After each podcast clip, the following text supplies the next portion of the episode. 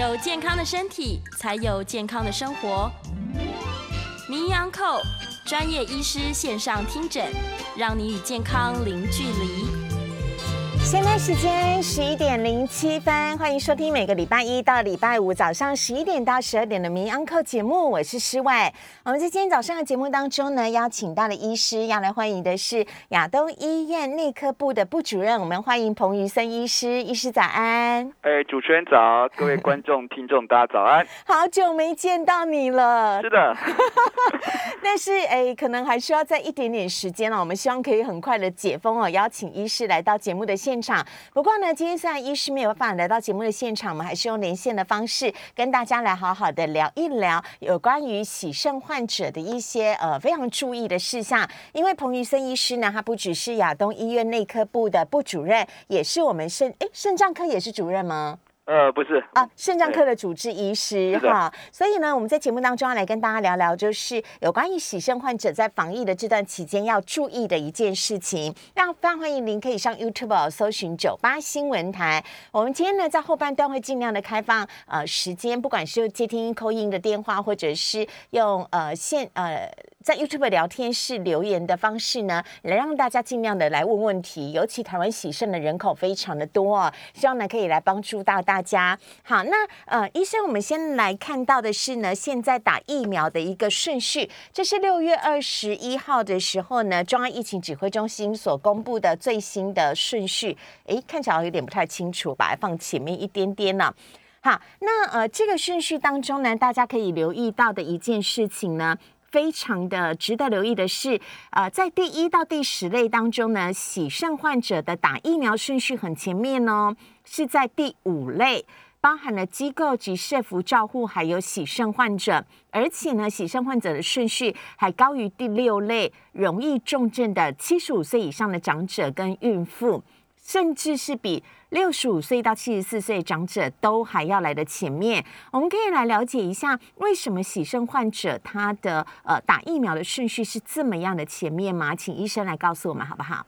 好，是的，呃，可能很多民众也很好奇这个问题哈。对。那我想有基于几个理由啊。好。第一个哈，这个喜肾的人啊，他跟那个安养机构的人是非常类似。嗯。他们是属于集中照护的一个照护模式，就是说他必须去医院或者是专责的喜肾诊所，嗯，接受每周三次的血液透析治疗。嗯。对，所以它是一个群聚啊，它这是一个天生群聚的状况，标准的群聚。哎，你们有试着拉开距离吗？呃，这个非常困难。为什么？因为比如说以亚东医院而言，哈，那我们照顾的洗肾血液透析病有四百位，嗯，那这个床位是固定的，嗯，我们也不可能因为疫情就抛弃了任何的病人啊，嗯，那我们的动那个床跟床的间距都是一点二公尺、一点五公尺以上，嗯，但是这个。即使是这样，大概我们不可能也是说这是放心的距离啦。嗯，对，那也不可能放弃任何一个病人。那通常一个洗肾室里面有到多少人？哦，那这个就不一定，看大小，可能从三十人到甚至到我听说还有一千人的。嗯，对对，超大型的透析机构哈，这都有。但无论如何，这就是一个群聚效应，它是没办法避免的，这是第一点哈。嗯，对，然后还是一个礼拜去三次啊。第二点就是说，我们的透析的病友，我想大家也都了解，他们抵抗力就是比较低下一点嗯，这研究很多啦，但是不管是白血球、淋巴球的免疫力，对病毒抵抗力确实是低。嗯，所以他们很容易受感染。嗯，更何况还有很多糖尿病啊、高血压以及高龄的长者哈，这些都是造成他免疫力低下的问题。嗯嗯，所以就是在这两个情况之下、前提之下，呃，抵抗力弱。他又偏偏一个礼拜要群聚好几次，嗯，所以说就容易产生问题。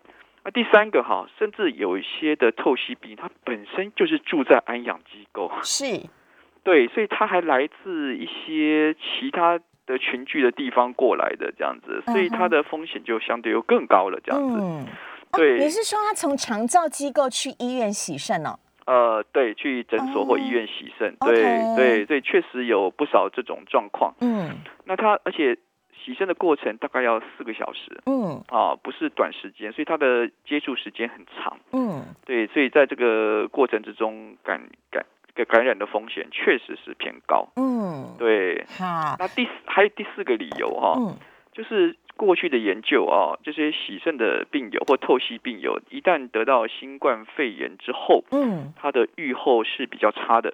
哦，那曾经有一个美国的分析哈，就是他的死亡率达百分之二十到二十五之间。哇，对好，，这个这个不是我们现在大家对台湾的百分之四就觉得已经有点高的，有点不太能接受，都希望我们政府要改进哈。对，啊，透析病友这个数字就更可怕。嗯所以一旦他感染，我想对任何家庭都是不可承受之重。嗯，所以说，在政府也了解这一点，所以把他们的顺位提得相当前面。好，哎，台湾的喜肾病人大约有多少位？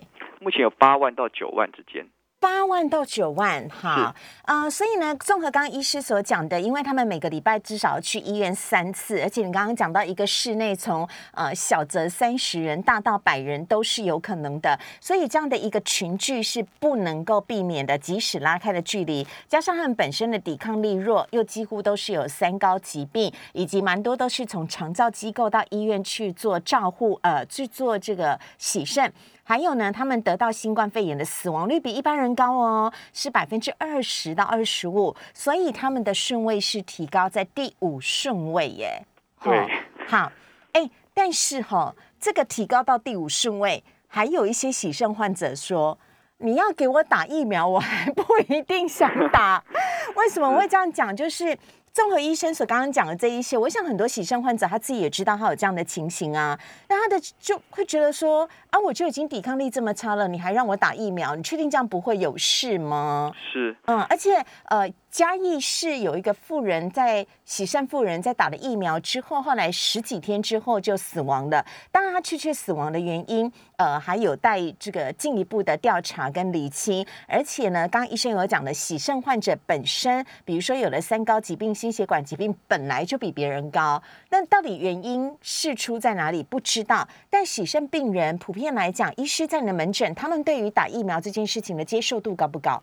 呃，对，这个嗯主持人说到是普遍我们慢性疾病民众的一个困扰，这样。嗯那以亚东医院来说，我们的血液透析的病人施打疫苗的比例达百分之八十八。哦，赞呢，对对对，在八十八啊，嗯那就是我们有详细的解说啦。嗯但是最后的选择权当然还是在民众自己的手里。嗯我想大概还是会担心几件事情啊。第一个，嗯我抵抗力不好啊，嗯任何的副作用承担不起。嗯那第二个就是，哎呀，这个这个大众媒体有讲到血栓事件嗯。啊，嗯，尤其是 A Z 疫苗的血栓事件。对，啊，我曾经中风过啦，我心脏病是不是会让我再中风？啊？嗯。那这个要大概说明一下哈，这个 A Z 疫苗引起的血栓它非常特别，嗯。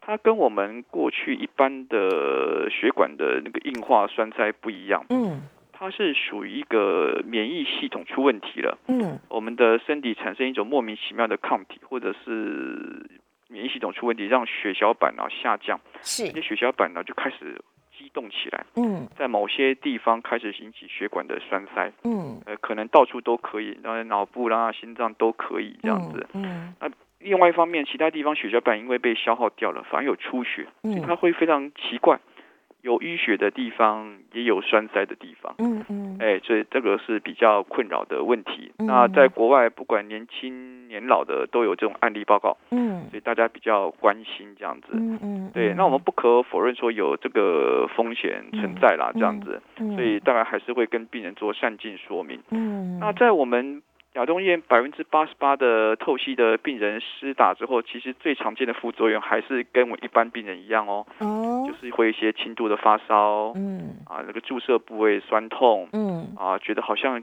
感冒了一样，嗯。有两三天的这个不舒服。嗯。那发烧情况通常一天到两天就会退下来，嗯嗯大概都三十七度八到三十八度二之间。嗯并没有特别严重这样子。嗯嗯哎嗯，我们确实也有病人打了疫苗之后来住院啊、嗯。那因为我们自己有，我自己也有这样收治这样的病友，嗯。那分析起来的是应该是其他的问题，因为嗯它并没有我刚才讲的典型的 A Z 疫苗引起血栓副作用的一些表现，嗯。包括血液膜片啊、抽血检查没有，那它只是一个刚好一个巧合啦。嗯。其他的心脏问题的合并发生嗯，啊、目前我们非常这个幸运，嗯。目前亚东医院并没有发生严重的疫苗不良反应。嗯，对嗯。那但是有些病人我们确实也不建议施打哈、嗯。对，比如说不是慢性病啊，糖尿病、高血压，像比如说有些人的血小板天生就很低，嗯。哎，那他血小板如果就很低了，如果万一发生这种并发症，可能就会造成严重的不可想象的后果。你讲的这是喜肾患者吗？还是一般人？喜肾患者或哦一般人都有，OK，对，或者说一般人也是一样，比如说我们有在吃一些很特别的药物，嗯。比如说压制免疫力的免疫抑制剂，嗯。有些比较，比如说我患患心脏、患肝的关系，我吃了一些强力的免疫抑制剂，是。这些倒是要可以跟医师要好好讨论，因为既然是免疫抑制嘛，嗯。我打了疫苗效果可能也没那么好，嗯。就是产生不了适当的免疫反应，是不是嗯要稍微调整药物间隔，嗯。休息个几天再打，这都是列入考虑啊，这样子。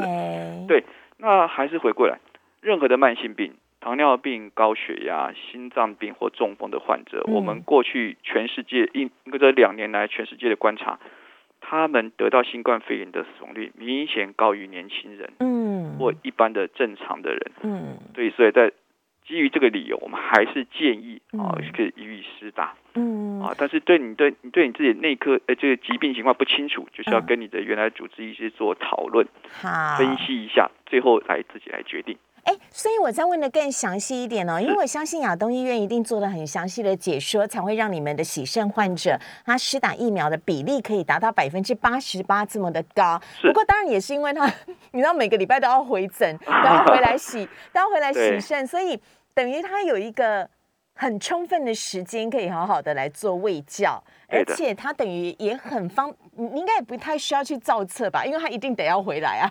呃，我们是有，当然是有造册的一个动作啦，对对对要呈报给呃那个疾病管制局。是呃，但是当我们名词那个病人都很固定嘛，所嗯以造册动作非常快就完成了。快哈。对，但就是就但如同主持人说的啦，嗯因为喜肾病人来医院久，相对我们沟通时间就多，嗯，也许可以解除一些大家的疑惑。嗯，对，如果有一些喜肾病人说啊，我现在正在服用三高的药物啊，我现在正在戒，哎、是其实肾脏病是没有。药物可以直接治疗肾脏的、哦，这个医师之前有说过，其实还是要看肾脏病引起的原因是什么。是糖尿病，我们就吃治疗糖尿病的药；是高血压，就治疗高血压的药。对但没有一个药物是直接一吃下去，你的肾脏就不像那个不大 那什么什么什么水手啊，大力水手一样，是马上就呃这个 up up，马上就没事的。是是，谢谢主持人的 附带解说，嗯这点还是可以提醒我们的所有的民众。对，确实，我们不要期待说一个药物直接帮我们肾脏解毒，目前还没有办法这样期待。全世界都没有，呃，全世目前还没有，界都没有没哈有。。对，所以你的三高药物还是要好好的服用，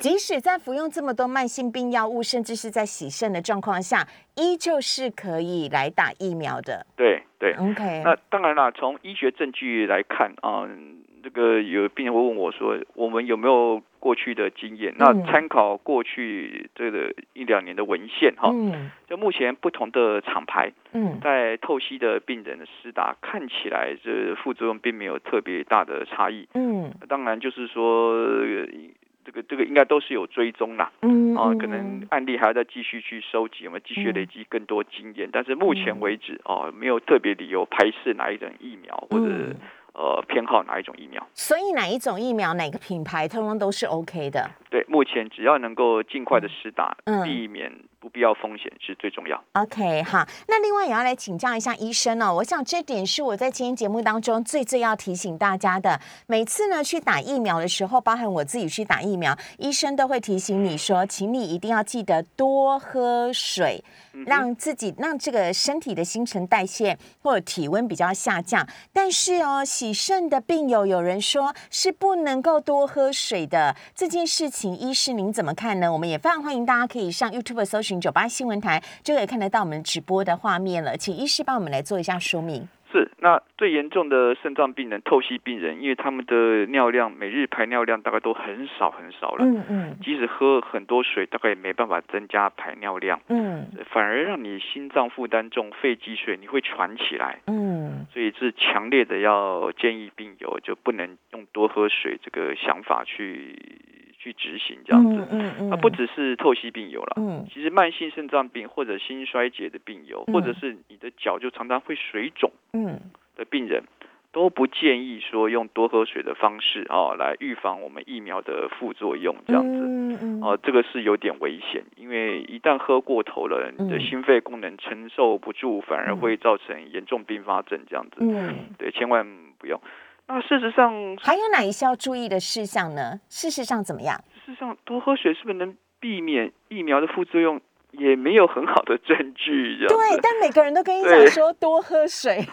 我想这是一个大家的想法，因为我们现在的 A A Z 疫苗而言，它是一个腺病毒载体疫苗啊，对，它确实是把一个那个病毒啊，利用一个病毒把那个新冠肺炎的抗原带进身体嘛。嗯它确实很像感冒造成的病毒感染，所以大家会有这种直接联想啦。嗯啊，事实上是没有这个绝对的必要啦。嗯，对那反倒是另外病友会更常问一个问题哪一个？啊，医师，既然这个打疫苗副作用，我是不是先吃个普拿疼来预防一下嗯啊？先吃个退哎烧药来预防一下。有哎、我那一天打完疫苗的时候，睡觉前我是先吞了一颗普拿疼，因为我不想要半夜就是你知道半夜发烧发热起来，我的睡眠中断很很不舒服。是啊，这个是这样子哈。以肾脏病友来说哈，尤其是还未透析、知道嗯肾脏功能稍差的病友，你就不太适合。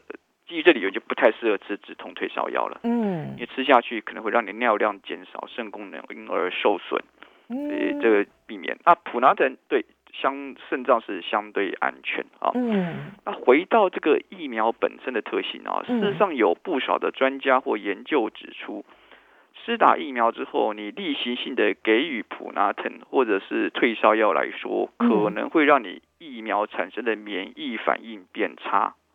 哎、所以这个你的，再多说一点，再多说一点。因为我们的疫苗反应就是把病毒的蛋白质送进身体里面，对，送进身体之后，我们的白血球、淋巴球就认得这个坏东西，嗯。要嗯去打它，嗯。开始打，打的越多，我的抗体就越强，以嗯后可用之兵就多了。嗯，这是疫苗的概念。嗯。你给他退烧药、止痛药之后，我们的白血球、淋巴球就懒散了，啊不想动了。嗯哦，可能会让大家受影响，这样。但是理论上是这样，但也没有去做一个什么什么三期临床试验来证实这件事情呐、嗯所以一般来说，我对病人的说法就是不需要例行的来服用啦。嗯对，那像我们透析病人来说啊，反正我没有尿了，应该没关系哈。嗯，可是透析病人吃的强力的退烧止痛药，又担心另外一个问题，哪一个？胃溃疡。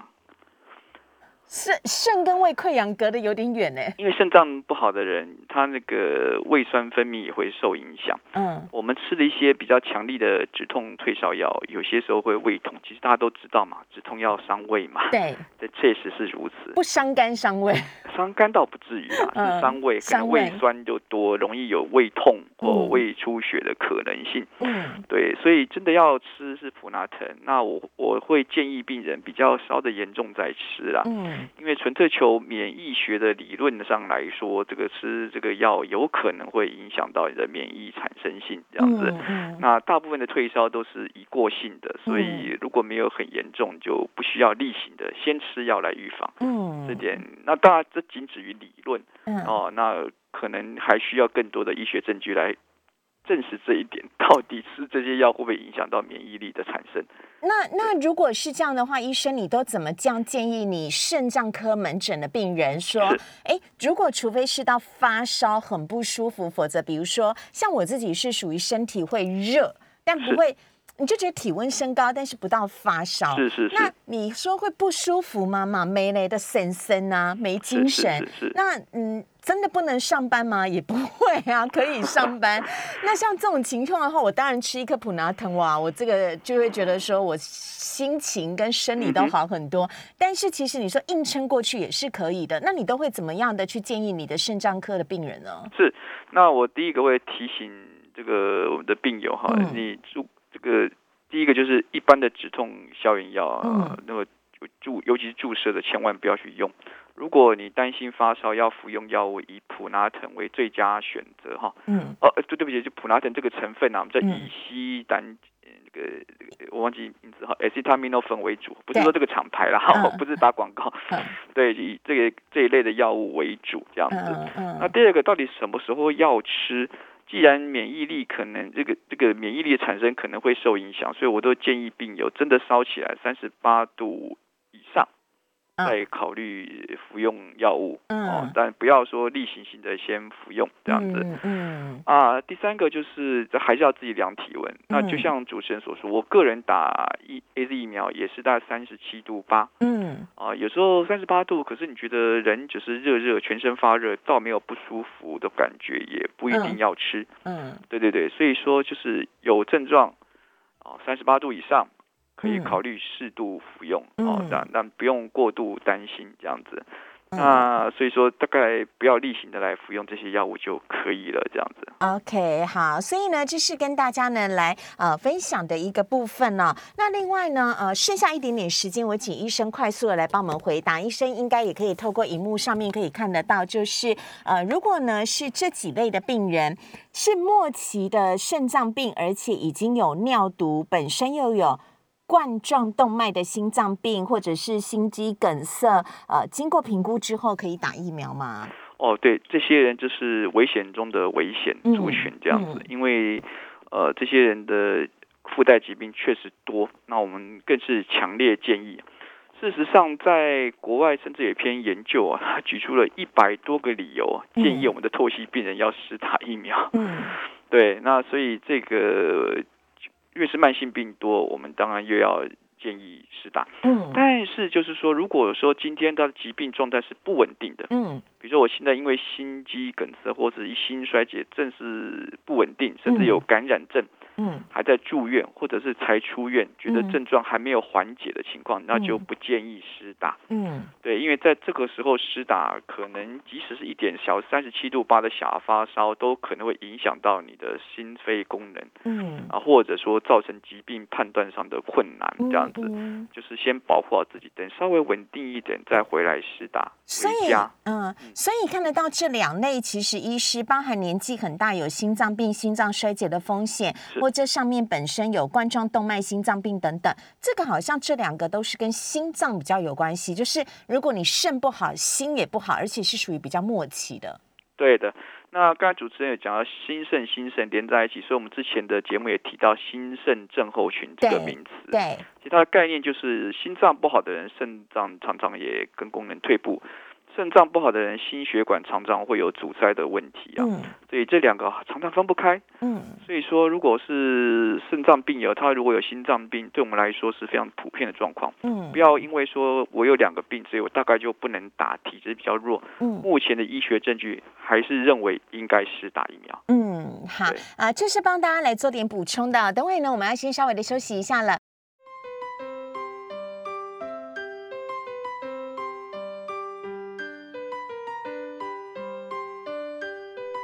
现在时间十一点三十一分，欢迎回到名央课的节目现场，我是施外。我们在今天节目当中呢，邀请到的是亚东医院内科部的部主任，同时也是肾脏科的医师彭于森医师呢，来跟大家聊聊有关于喜肾患者哦，为什么他在呃施打疫苗当中呢名列前茅，是位在第五类，而且甚至是比七十五岁以上的长者都还要优先哦。那刚刚医师已经有说过的，肾脏患者他自己本身一些比较特殊的条件，那也非常欢迎您哦。有关关于任何肾脏科方面的问题，都可以请教彭于生医师。呃，这个我是个人很希望每个月请到彭医师来，但彭医师有时候工作比较忙，没办法每个月节目当中都刚好有肾脏科，所以赶快呢，请大家把握机会，有任何肾脏科方面的问题都可以来请教彭于生医师。我们的客运专线是零二八三六九三三九八零二八三六九三三九八，也欢迎您可以上 YouTube 搜寻九八新闻台，就可以看得到今天民 Uncle 的直播了。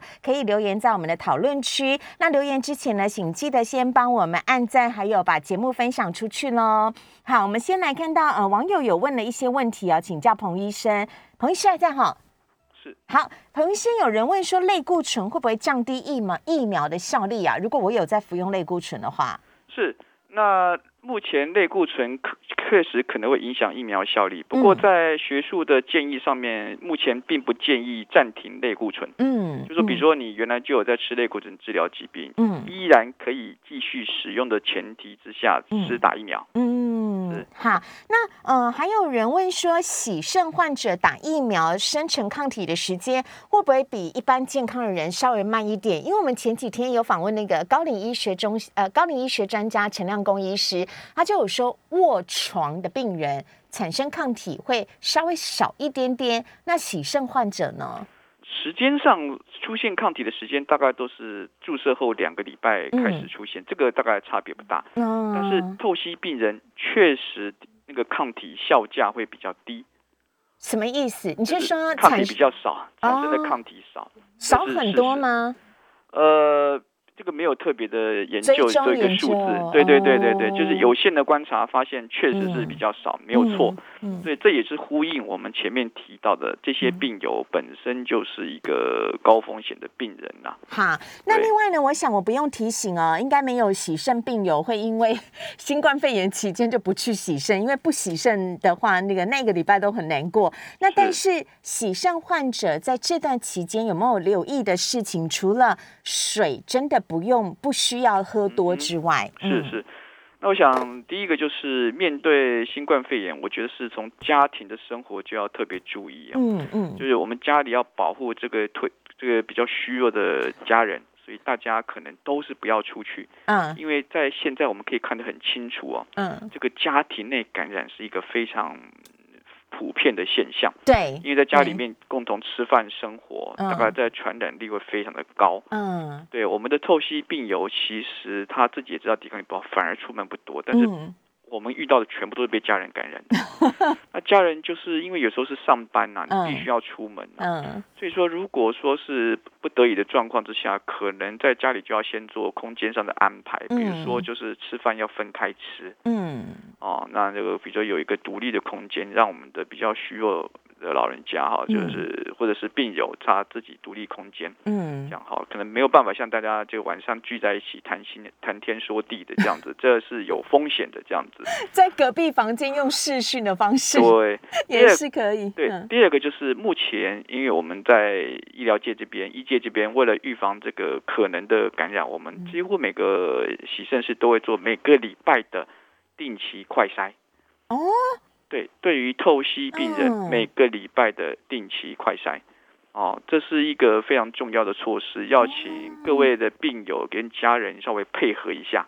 是只有亚东有吗？不是，大部分的医院都有了这样子。哦，哎，对对，那这个也是在政府规定可以去执行的一个医疗项目，那政府用公费来处理这个问题。哇，太好了！对，诊所也是一样哈，就是要每周快筛。嗯，那。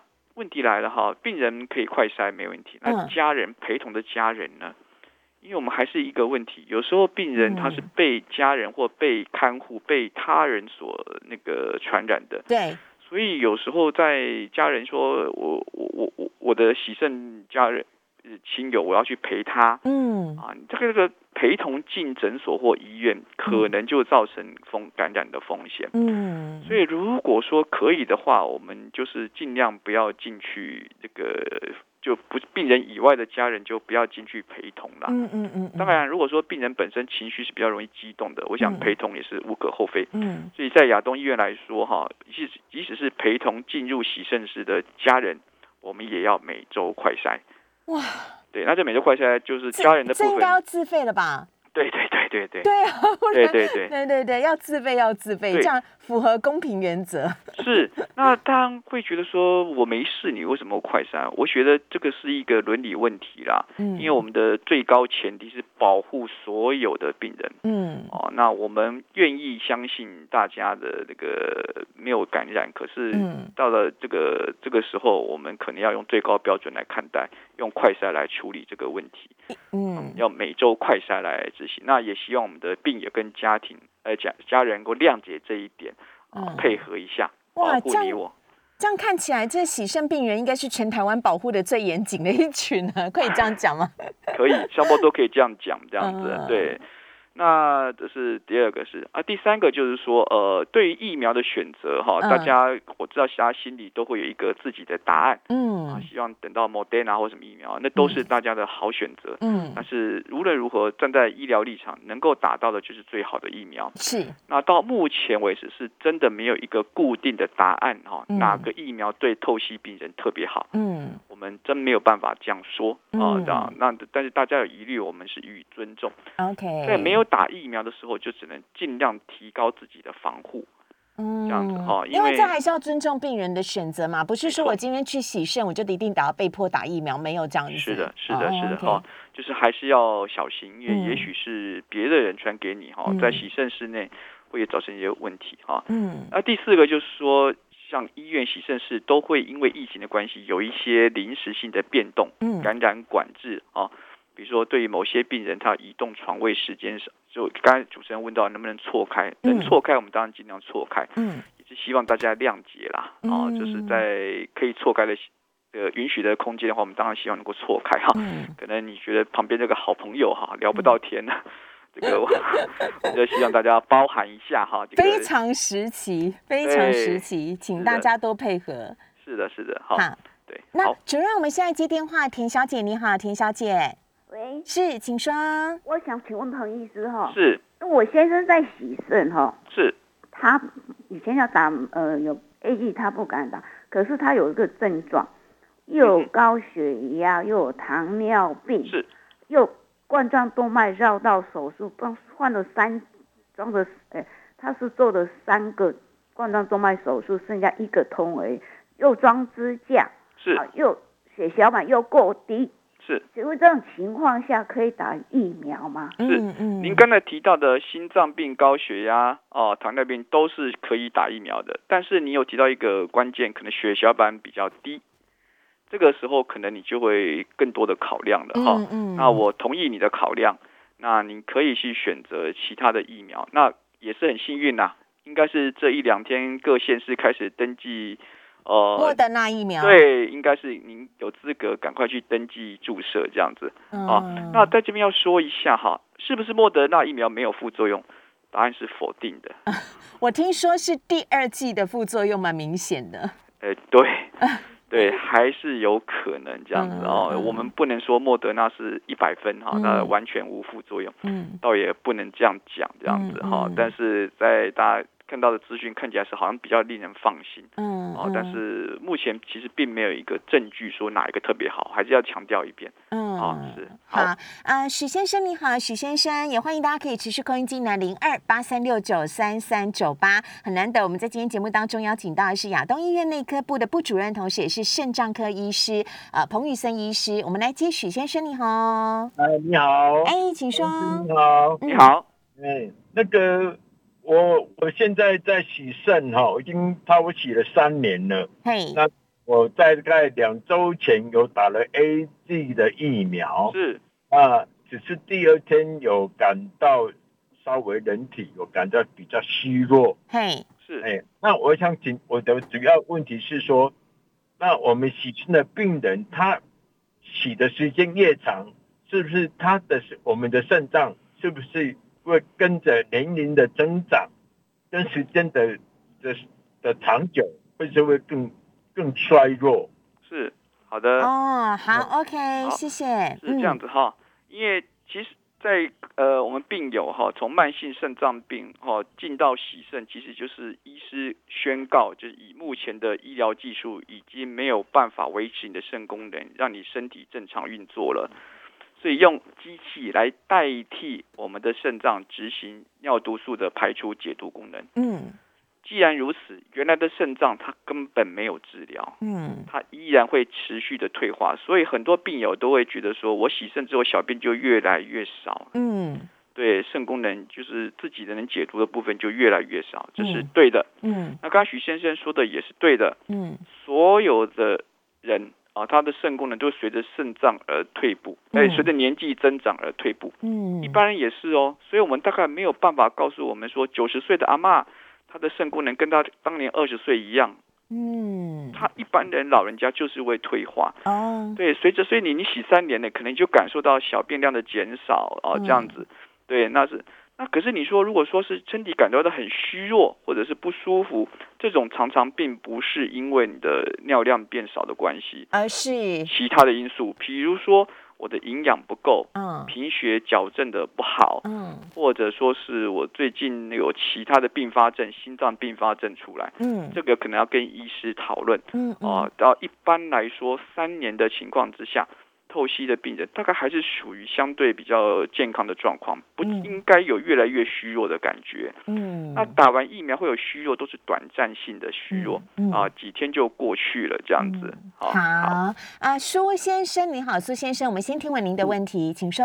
我我请问一下哈、嘿，是。我是做过那个高端疫苗的测试了哈是，我现在今年是七十一岁了哈。是。那我请问一下，是，那个我可以打别的疫苗吗？比如说在现在已经有在说 A G 啊，什么 Moderna 这种疫苗，我可以打吗？你的意思是你已经有注射过试验时期的高端疫苗了？对对对好，好的对对对。那我不知道是是是那种安慰剂呢，还是真正的疫苗？我不知道，医生也没跟你讲，是不是？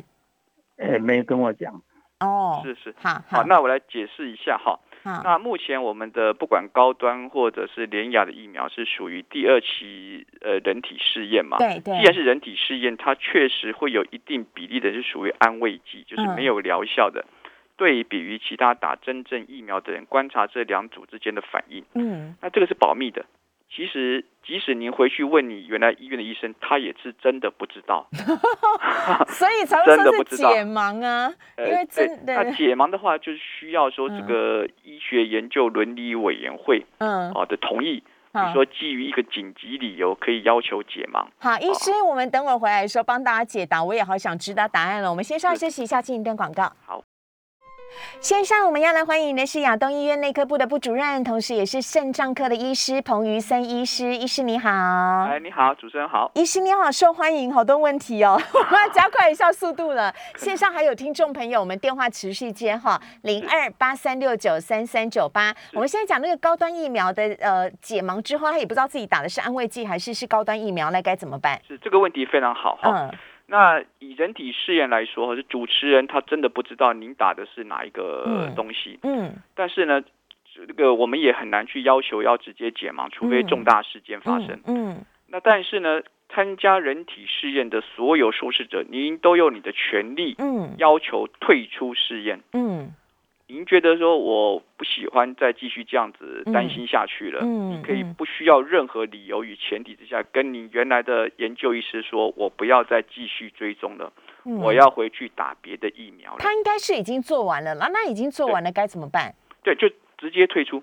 因为在疫苗的研究上面，它并不是打完两剂就结束，它可能要追踪你半年甚至更久的那个抗体的效价有没有下降，所以你依然处于一个追踪期。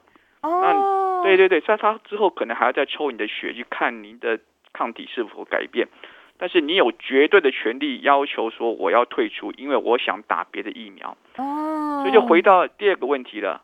那我打第二个疫苗可不可以？可以吗？没有答案。目前没有答案，但是在国外目前混打疫苗情况非常普遍哦。比如说 A Z 疫苗第一剂、第二剂打 B N T 疫苗，或者 B N T 第二剂打 Moderna 嗯啊，或者说我们再看看以前我们流感疫苗每年注射的时候，大家从来没问过牌子是什么。嗯嗯嗯混打理论上目前的有限的证据是没有问题，，OK，只是问题是隔多久可以混打。嗯好，哦，是效果比较理想，嗯这个就没有答案了。这样，所以您可以跟你的主持呃研究医师讨论。嗯。那您只要有任何不放心，您都有权利退出研究，说不要再继续追踪，嗯。我要去打疫苗，这是你的权利。好。啊，黄小姐你好，黄小姐，你好，哎，请说，我想请教医师哈，刚才医师有提到说，如果有在吃那个免疫抑制剂的哈，是。打这个疫苗没什么效，那我请问你，那个必赖克肉是不是属于免疫抑制剂？嗯嗯嗯，好，OK，谢谢，对不起，您说必赖克肉是呃，必赖克肉就是呃，您您说英文是不是？对，英文是那个呃，hydro 这怎么念啊？H Y D R O S Y C H L O R O 那个不算啦 U I N E。呃，那个还好。对，像免疫抑制剂哈，因为有非常多的种类，比如说我们常嗯听到的环孢磷素哈，嗯嗯啊、嗯什么一些其他，还有一些一些单株抗体，嗯。因为它有非常复杂种类，有些是不需要停药的，嗯。有些要停药，嗯。这个真的要回去跟您开药的医师做讨论，嗯嗯，这里没有办法一一回答。OK，那这个只是说目前使用免疫制剂的效价会低一点，但是并嗯。不是没有效。OK，对，那基于你免疫力欠佳的问前提，我们还是建议你施打疫苗。好啊，我们最后一通电话，郭小姐，郭小姐你好，四位的医生你好，是，呃，对不起，我想请问几个问题啊。嗯嗯那我第一，我在吃阿司匹林啊。是。那第二个，我我是最近有点那个什么，呃，喉头一痒就要咳嗽啊，嗯，咳嗽，然后那个什么，我那个我身我身体免疫力比较低啊，那我上次大拇指被细菌感染，就肿，有点肿胀，啊，嗯嗯嗯。有点痛啊，这是个问题。然后我我我慢性病，如果打完以后可以继续吃慢性病的药吗？哈，是好。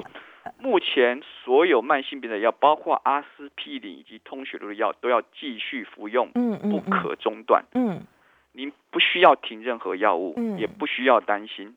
嗯那目前使用阿司匹林或者是抗血栓药物的病友，施打 A Z 疫苗之后，并不会发现有更高的血栓问题出现。嗯所以目前的医学建议是不需要停药。